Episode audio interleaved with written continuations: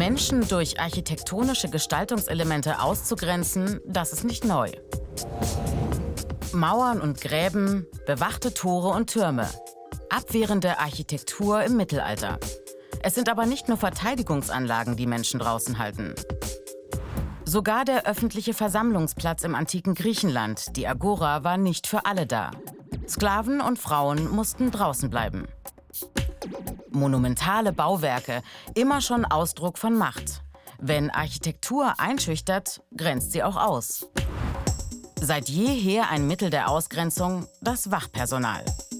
Und wo es das nicht gab, hat man sich auch schon früher mit architektonischen Elementen beholfen, zum Beispiel in Venedig.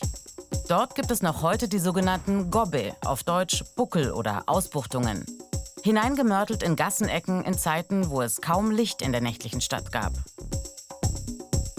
Die Gobbe sollten verhindern, dass Banditen in der Ecke lauern und Passanten überfallen. Deshalb auch die Bezeichnung Gobbe Antibandito.